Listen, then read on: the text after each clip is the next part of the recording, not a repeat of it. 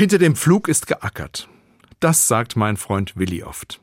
Dabei pflügt er gar nicht mehr.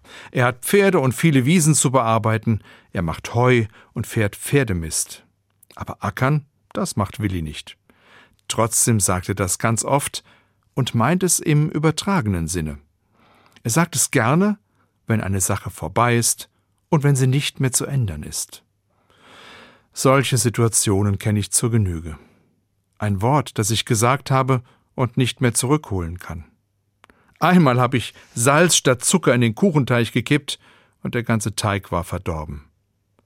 Beim Autofahren auf der Autobahn, wenn ich die richtige Abfahrt auf die Autobahn nicht genommen habe und deshalb einen Umweg fahren muss, spüre ich ganz konkret verpasste Ausfahrt, verpasste Chance, pünktlich und auf kurzem Weg anzukommen.